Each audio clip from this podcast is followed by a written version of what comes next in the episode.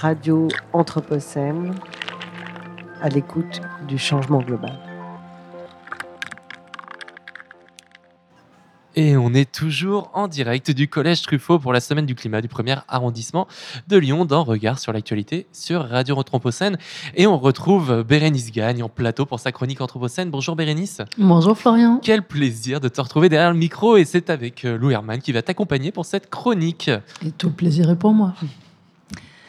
L'été dernier, alors que je contemplais le ciel étoilé, j'ai été prise de vertige lorsque les étoiles se sont soudain mises à danser. Ben voyons, mais qu'est-ce que t'avais pris, Bérénice? Mais rien, je n'avais pris aucune substance licite ou illicite. J'ai vu, de mes yeux vus, une vingtaine d'étoiles peut-être, qui se déplaçaient de manière synchronique, toutes dans la même direction, ni trop vite, ni trop lentement. J'ai ressenti une angoisse vertigineuse, comme si le sol se dérobait sous mes pieds. Sauf que là, c'est le ciel qui se dérobait au-dessus de ma tête. Pendant un court instant, j'ai compris la sidération d'une dinosaure voyant l'astéroïde foncer sur elle, même si une étude publiée fin septembre dans Science retient plutôt l'hypothèse d'un déclin déjà bien entamé de nos reptiles géants préférés 300 000 ans avant l'impact de l'astéroïde en raison du dioxyde de carbone et du dioxyde de soufre émis par une activité volcanique très intense dans les trappes du Décan du côté de l'Inde actuelle. Bref, revenons à mes étoiles qui dansent. L'expérience troublante a duré à peine plus d'une minute, mais elle a proprement renversé ma représentation du monde. Comme si j'avais perdu le Nord, ou plutôt l'étoile du Nord. Ce moment infime a fait basculer ma boussole interne en me rappelant à ma condition terrestre, c'est-à-dire une créature errant sans véritable raison sur un caillou habité qui tourne, suspendu dans la nuit intersidérale. Heureusement, Saint Google a su mettre fin instantanément à mes délires métaphysiques. Je venais simplement d'être témoin du déploiement, par un fournisseur d'accès à Internet d'un train de satellites de télécommunication sur une orbite terrestre basse. Cette orbite basse qui offre l'avantage de réduire le temps de latence par rapport à l'orbite géostationnaire. Ah, et ça sert à quoi? Eh ben, c'est primordial, notamment quand on veut regarder n'importe où, n'importe quand et en toute fluidité une série sur une plateforme de streaming. Et comme ce divertissement est devenu un besoin vital pour des centaines de millions d'abonnés à travers le monde, les fournisseurs d'accès ont prévu de lancer dans les prochaines années plus de 500 000 satellites, selon un article paru dans Nature début octobre. Un article de Reporter, publié cette semaine, relève le caractère vertigineux de ce chiffre, d'autant plus si on le met en perspective avec l'histoire de l'aérospatiale. Entre le lancement du premier satellite artificiel Sputnik 1 en 1957 et 2017, soit avant l'arrivée des premiers satellites Starlink, l'humanité avait envoyé moins de 8000 objets dans l'espace, selon le décompte du Bureau des affaires spatiales des Nations Unies.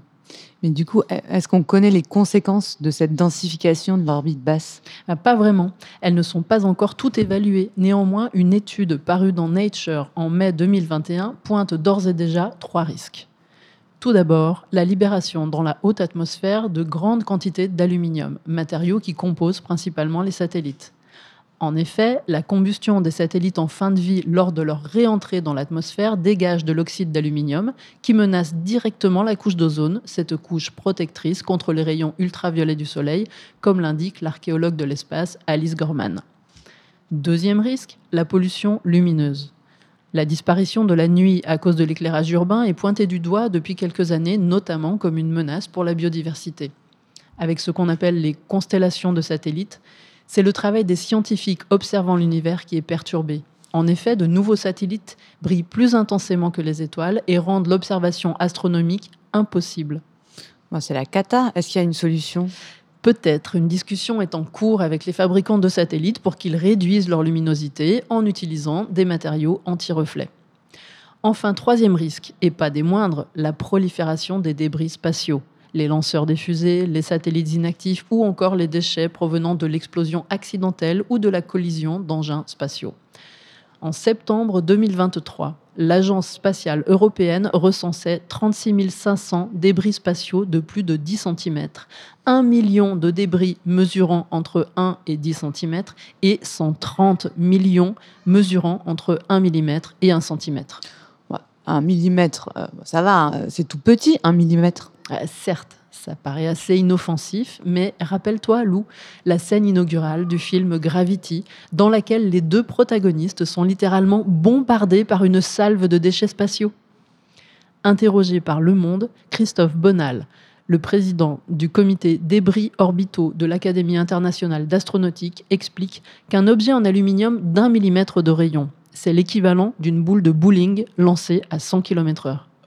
À 1 cm, c'est une Renault Laguna roulant à 130 km/h. Et à 10 cm, c'est une charge de 240 kg de TNT. Avec la centaine de millions de déchets spatiaux orbitant autour de la Terre, le risque de collision est élevé et menace de déclencher une réaction en chaîne, puisque chaque nouvelle collision ajoute d'innombrables débris et donc de nouveaux risques de collision. Ok, alors, mais qu'est-ce qu'on peut faire? Cette situation souligne la nécessité d'une régulation.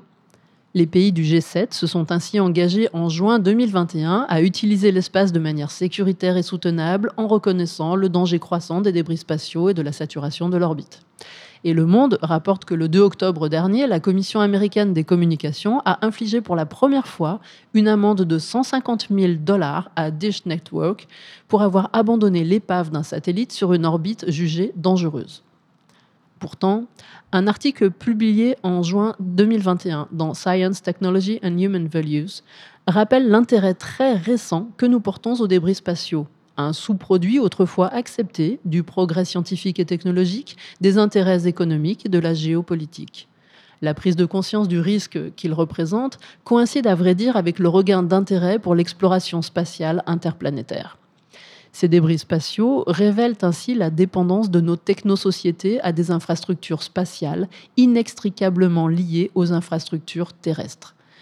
Pour le dire plus simplement, maintenant, quand je regarde les étoiles, une question me turlupine. Qui va descendre les poubelles? Bonne soirée avec Radio Anthropocène. Radio Anthropocène. À l'écoute du changement global.